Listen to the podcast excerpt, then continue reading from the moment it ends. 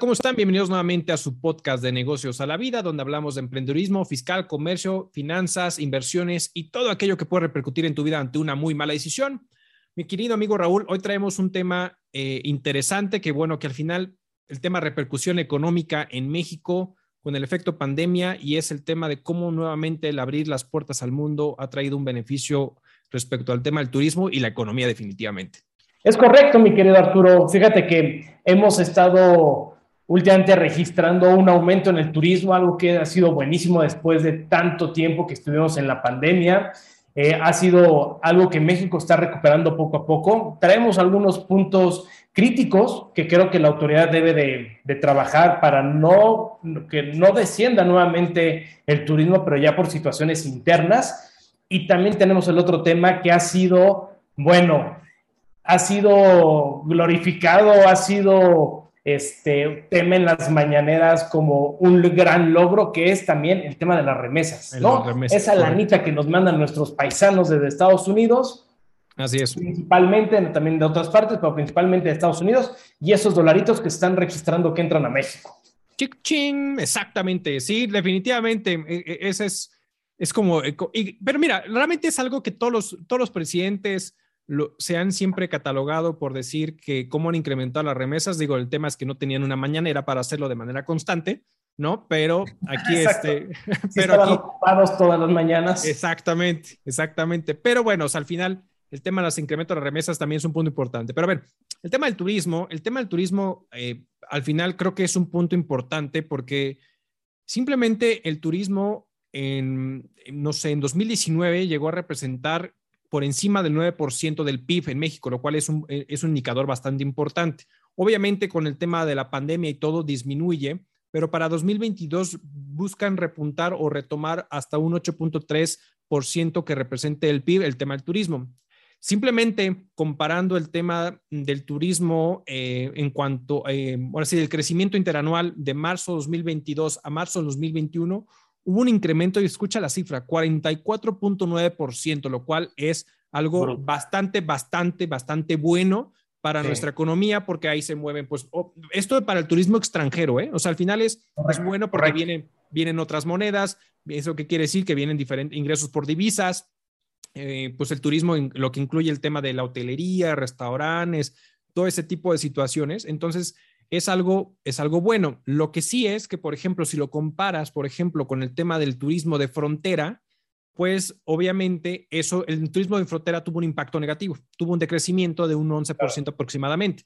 Entonces, el tema de que sí está incrementando el turismo, teniendo una participación importante dentro del PIB, y más porque al final México ha sido del top 10 de los países más visitados en los últimos años, ¿no? Así es. Entonces, eso llega a ser un, un, un, efecto bastante importante para nuestro país para evitar que el día de mañana pues este, no perdamos esa, ese, eh, eh, que nos cataloguen como un país atractivo, porque simplemente ahora durante el tema del 2021, fuimos, estuvimos por el tema de 2020-2021, por ese tema flexible que mantuvimos por el tema de no cerrar fronteras, etcétera, pues estuvimos dentro como del top 3 de los países más visitados porque al final no, no mantuvimos estas restricciones a diferencia de otros países de que cerraron, no, te dejaban pasar, no dejaban entrar como Francia, eh, muchos países de Europa, etcétera. México no lo hizo, entonces dejaban entrar prácticamente a diestra y siniestra y por eso estuvimos como el top 3. Entonces, esto es algo interesante y bueno, pero dijiste un punto bien interesante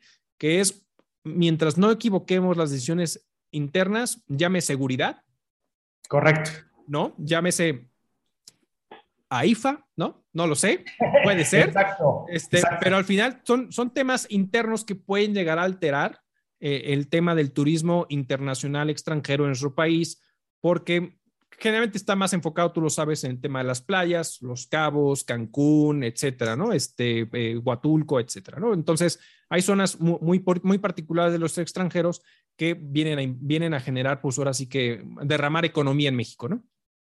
Sí, y, la verdad es un punto que debemos aprovechar. Por ejemplo, al inicio del año, el secretario de, Turismo, Miguel Torruco Márquez, pronosticó que se pensa, bueno, sí, se, proyectó un ingreso de divisas por cuestiones de los visitantes extranjeros o el turismo internacional de 24 mil millones de dólares, que eso iba a ser un incremento del 22.5%, pero ahorita dijiste que aumentó 44.9%. Entonces, aumentó el 44.9% de la gente que vino a visitarnos. De la gente que vino a visitarnos. Sí, correcto. Entonces, e, eso está generando un porcentaje más, este, pues al final está aumentando la, eh, la proyección que tenía la Secretaría de Turismo, algo que es, repito, muy bueno. Pero sí, como bien comentas, y creo que no hay demasiado hacia dónde andar porque son puntos eh, muy puntuales que debe de cuidar la, eh, el gobierno. Es uno, tema de seguridad. O sea, hemos visto que Cancún, bueno, en todo lugar ya es un desastre. Bueno, en Querétaro simplemente. En Querétaro también está habiendo muchas situaciones eh, desagradables. Sí. La Ciudad de México, Monterrey, Cancún, etcétera pero la seguridad, ¿no? Número uno, la seguridad la tienen que cuidar, si no, va a dejar de ser un lugar atractivo. Y acuérdate, acuérdate Arturo, que en su momento eh, Trump manifestó, bueno, colocó o alertó de ciudades, entre comillas, prohibidas por el nivel tan alto de delincuencia que había en México. Entonces, Estados Unidos también alertaba, decía, oigan, no vayan a estos lugares porque son de mucho peligro y obviamente eso va a tener un impacto. Dos, el tema de, del aeropuerto es un tema gravísimo. O sea, ya incluso hubo una renuncia del parte del jefe de operadores. Tienen un problema con el sindicato. El sindicato de operadores eh, aéreos están muy molestos porque la cabeza que tenían antes, no había comunicación, no había flexibilidad y a pesar de, a pesar de que ellos manifestaron que iban a trabajar lo más profesional posible con cualquier persona que llegara, la realidad es que existe una molestia por todo lo que se está generando alrededor de los aeropuertos, que obviamente esto se está viendo el contraste claro con los posibles o casi accidentes que se han generado por los manejos de la mala planeación entre la IFA y el Benito Juárez. Pues recientemente, ¿no? Hubo un caso ahí con, creo que Volaris, no me acuerdo que un par de... Un avión que iba a aterrizar en el, en el de Ciudad de México de Benito Juárez, tuvo que retomar nuevamente vuelo porque estuvo a dos eh, de, tener un conflicto ahí en las pistas, ¿no? Exacto, exacto. Y de hecho, hace poco eh, acaban de presentar un, un, eh, un mapa con una, una simulación de qué pasaría cuando en una zona específica de la Ciudad de México cayera una tormenta o una, una fuerte lluvia que no permitiera aterrizar de manera directa y tranquila a la zona vez, las situaciones que tendrían que rodear. Y exactamente donde rodean es en donde está la IFA. En donde si llega a tener movimiento, podemos tener problemas en el espacio aéreo y generar grandes, grandes accidentes. Obviamente, ¿qué está provocando todo esto? ¿no? Porque muchos van a decir, ¿qué chingados tiene que ver? Bueno, tiene que ver mucho. Si bien muchas veces el tema de los consumidores no nos fijamos en este tipo de cosas, sí las autoridades y las certificaciones internacionales. Y entre más vaya provocando este tipo de situaciones, van a ir degradando a los aeropuertos. Correcto.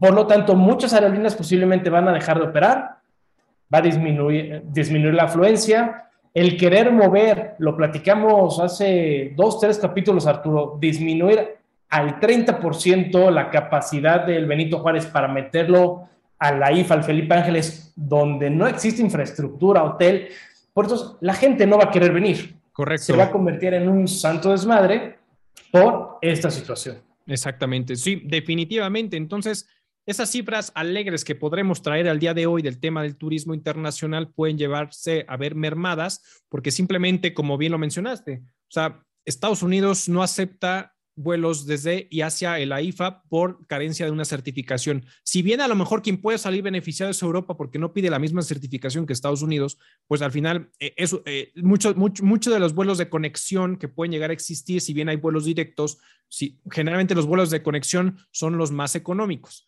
Entonces, esos vuelos de conexión, ¿dónde generalmente hacen paradas? En Estados Unidos. Entonces, ¿no? Si, si, al final vas de la Ciudad de México o a Cancún y de Cancún a otro, a otro país, o a veces es de México hacia Estados Unidos, de Estados Unidos, ya sea Houston, a Los Ángeles, a donde sea, vas a otro país, entonces definitivamente desde la IFA no podrían estar saliendo y podría provocar una merma en estos cifras alegres, porque simplemente ahorita en 2022 el incremento, imagínate, el gasto de los turistas en México en 2022, es decir, ha incrementado un 116.8%, lo cual implica que al final, por un, incremento de 2.675 millones de dólares, donde un gasto promedio por cada turista de extranjeros de 763 dólares como tal, ¿no? Lo que implica un ingreso de divisas de 19.795 millones de dólares. O sea, esas cifras alegres que nos van a estar generando ingresos a nuestro país se puede venir y con un impacto durísimo porque por, una, por malas decisiones en nuestro país. Entonces, sí es bien importante que, que, esto que, que creo es bastante bueno e interesante para nuestro país, que ojalá las medidas internas que se tomen sean las suficientes y las necesarias para, estos, para que estos números alegres puedan seguir subiendo y que puedan ir, eh, por lo menos, retomar eh, la participación dentro del PIB, porque si veníamos hablando de un, un por encima de un 9%, un 9% de materia de PIB y ahorita estamos en, este, están estimando un 8.3 millones, eh, un 8.3% del PIB para este año, bueno, tenemos todavía un desfase de, este, de un punto como tal, ¿no? Entonces, lo cual implica miles de millones de pesos, ¿no? Entonces, eso, eso, eso es un tema bastante, bastante importante para que al final, pues sí, tomen las medidas necesarias, evitemos, pues, caída de estos números alegres, donde dentro de nuestra economía, la verdad, y muchos, nuestra economía como país, pero más bien es la economía de muchos de los estados, ¿no? Claro. Eh, está en función del turismo, ¿no? No tienen otra cosa, o no que no tengan otra cosa, sino que no son, no son estados industriales y que realmente gran parte de su ingreso es turismo verse afectado, pues eh, eh, puedes traer un desabasto económico, eh, carencia en tema de ingresos para los respectivos estados para que puedan salir adelante con su economía estatal, lo que puede llegar a, generar que más pobreza y la pobreza que va a crear, pues ya sabes, más delincuencia y todo ese tipo de cosas, ¿no? Claro. Sí, correcto, correcto. Yo ojalá que tomen las medidas necesarias para que esto no sea nada más como un pequeño eh, chispazo que nos llegó, sino que sea una, hagan una estrategia para que se mantenga, ¿no? Exacto. Pero bueno, ese es nuestro primer dato alegre. Ahora, segundo dato, alegre. Ahora sí, de la gente que, que viene a nuestro país a visitar, pero ahora es la gente que se va a otro país a trabajar por las condiciones que no puede encontrar chama, entonces va a otro país a vivir para chambear y generar sus ingresos en una moneda distinta y para México captarlas como las famosas remesas, ¿no? Exacto, que básicamente es el dinerito que nos mandan de afuera a las familias mexicanas para sus eh, gastos o manutención. Correcto. Eh, fíjate que desde principios de enero Obrador ha tenido, como, como, él, como él dijera, la bendición de, que los eh, migrantes hayan cada vez estar mandando más y más y más dinero en efectivo y llegando a tipo a, este, a cifra récord, ¿eh? Sí. Cifra récord. De hecho, por ahí, dentro de, de sus números, que también hay que tener cuidado con lo que él comenta, pero establece que podría estar apoyando o ayudando a más de 10 millones de familias este incremento que tienen en la remesa, ¿no? Simplemente para, simplemente para el puro cierre del año pasado, 2021, se reportaron 4.760 millones de dólares simplemente para abril, lo que representó el 30% de incremento. Únicamente así. Te estoy hablando mes de diciembre de 2021.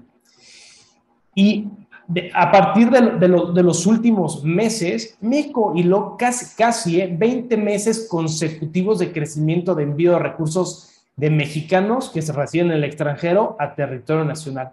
O sea, algo que es brutal. 20 meses, Arturo. ¿Tú, ¿Tú por qué consideras que se está dando ese fenómeno del aumento? Yo tengo mi teoría y es que la gente en el extranjero no está queriendo chambear. Y entonces el mexicano es quien está agarrando gran, gran parte de esos, de, esos, de esos ingresos y los está mandando a, México. Eso, eso es parte de, mi, de las de las hipótesis que yo puedo tener en mi cabeza, ¿no?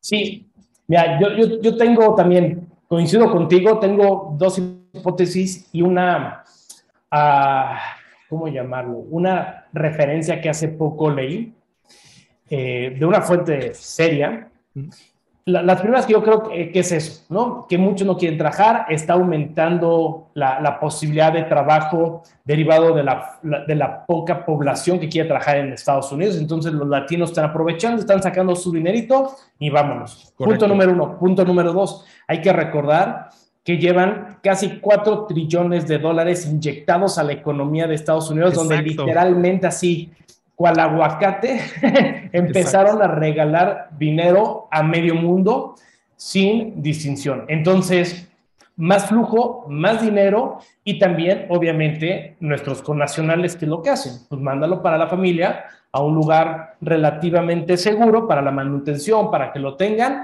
Y entonces yo creo que es, esos, esos dos puntos son los que influyeron mucho en que se incrementaran las remesas. Ahora, Parte de lo que estaba, estaba escuchando de, un análisis que, que sacó un, un, reportero, y creo que no está tan descabellado, es que las remesas están formando parte de la estrategia del narcotráfico para la introducción de mercancía, de, dinero a México, ¿no? acuérdense que dentro de las acciones que hizo Joe Biden en esta administración, generó facilidades para que los migrantes pudieran enviar dinero. ¿Ok? Generó, eh, eliminó la burocracia y ciertos costos y esto podía estar ayudando a que hubiera más agilidad en, la economía. Y básicamente esto lo hizo para enfrentar la pandemia. No hubo estos estímulos económicos de soltar lana y agilizar ciertas situaciones que permitió la liberación del dinero. Correcto. Pero a través de esto también se está, se está eh, ligando a que este envío masivo de dinero vaya relacionado con el narcotráfico. Y todavía el año, digo, me empecé, empecé, a investigar en esta parte y todavía el año pasado ya había habido reportajes, ¿ok? Que durante 2020 y 2021 se había hecho un análisis a través de eh, la CONAPO en la cual detectaban que la gran cantidad de remesas que se estaban enviando en México eran a poblados o a, a localidades en donde había una baja cantidad de Y empezaron a hilar que incluso tenemos, porque, ojo, ahorita nos enfocamos en las remesas porque es donde la mayor parte de nuestros conacionales están y sabemos que van y sacan lana. Pero cuando el gobierno federal habla de remesas, habla de manera general, no especifica de qué país. Y, por ejemplo, detectaron que muchas, eh, eh, mucho dinero del que estaba mandando, este iba al, sur de Culiacán, en una sindicatura que se llama Costa Rica. Okay. Que es en donde está llegando muchísima, muchísima lana, ¿ah? y en otras ciudades y poblaciones alrededor, en donde la densidad migratoria es muy baja. Okay. Pero las remesas, estamos hablando que, por ejemplo, la capital sinaloense, que es el, si no me recuerdo, es el séptimo municipio con más remesas, captó en 2020 y ahora eh, se convirtió en el sexto, es decir, subió 370 millones de dólares el año pasado. Estamos hablando de un solo municipio que se encuentra en Culiacán. Digo, aquí nos podemos llevar con temas de datos, tampoco es, este, no, no, me quiero desviar esa parte, pero creo que es algo bastante interesante y algo que no debemos dejar de, de lado, porque casualmente ha habido una cantidad brutal de remesas, casi 20 meses consecutivos, rompiendo récord, en donde existe o no existe una estrategia directa para combatir el narcotráfico y resulta que ya hay estudios y muchos reportajes en los cuales esas remesas o la mayor cantidad se encuentran focalizadas en ese tipo de poblaciones. Sí. ¿Qué opinas? Yo también creo, yo, yo sí creo también y coincido con, con, con lo que estás comentando, que mucho tiene que ver con el tema del narcotráfico. Y, digo, no, digo, sin meterme a, más detalle y a fondo, tú, y yo sabemos que al final lo que se ha comentado mucho es de que este, este presidente o este gobierno actual está mayor, está más coludido con el, con el narco que los gobiernos anteriores. Entonces, porque está siendo mucho más permisible y por, y por eso se puede llegar a incluso a ligar el tema del incremento consecutivo rompiendo récord del tema de las remesas. Entonces, coincido completamente contigo en esta situación, ¿no?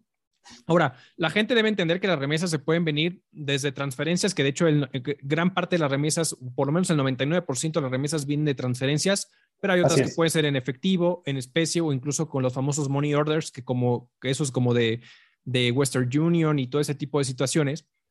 Y, ojo, aquí en, México pues tenemos ya, ya los Oxos, por ejemplo, el tema de poder retirar justamente el dinero del extranjero a través de los Oxos, que son los que tienen diferentes puntos para poder retirar. Los famosos Western Union, ¿no? Que hay ya sea en Electa, MoneyGram y todo ese tipo de situaciones son donde puedes estar captando este tipo de dinero.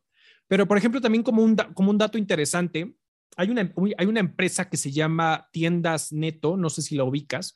Tiendas Neto. ¿Neto? ¿eh? ¿Neto con N? neto, de N, de, neta, de la neta, neta. sí, exacto. Tiendas Neto acaba de firmar justamente como un convenio con Western Union para poder generar justamente recibir remesas de, esta misma naturaleza, lo cual es bastante interesante porque esta empresa Tiendas, Tiendas Neto justamente se eh, empieza todo su proyecto en 2009 que es prácticamente bajo el modelo del famoso hard discount, que es como el tema de las 3B de bueno, bonito y barato, ¿no? Y justamente por ahí del 2012 compra la cadena de superprecios de Gigante, que tenía 427 tiendas. Hoy en día, Tiendas Neto tiene más de 1.500 tiendas en, alrededor de 17 estados, principalmente del centro hacia el sur de, de, México. Y entonces, al ser este convenio, bueno, puede llegar a incrementar eh, facilidad para muchas personas poder seguir recibiendo justamente estas famosas remesas del extranjero, lo cual es algo bastante interesante y algo bastante atractivo, ¿no? Como tal. Sí, sí, pues bueno, pues sería, sería cuestión, es otro, es otro dato interesante, otra cifra alegre.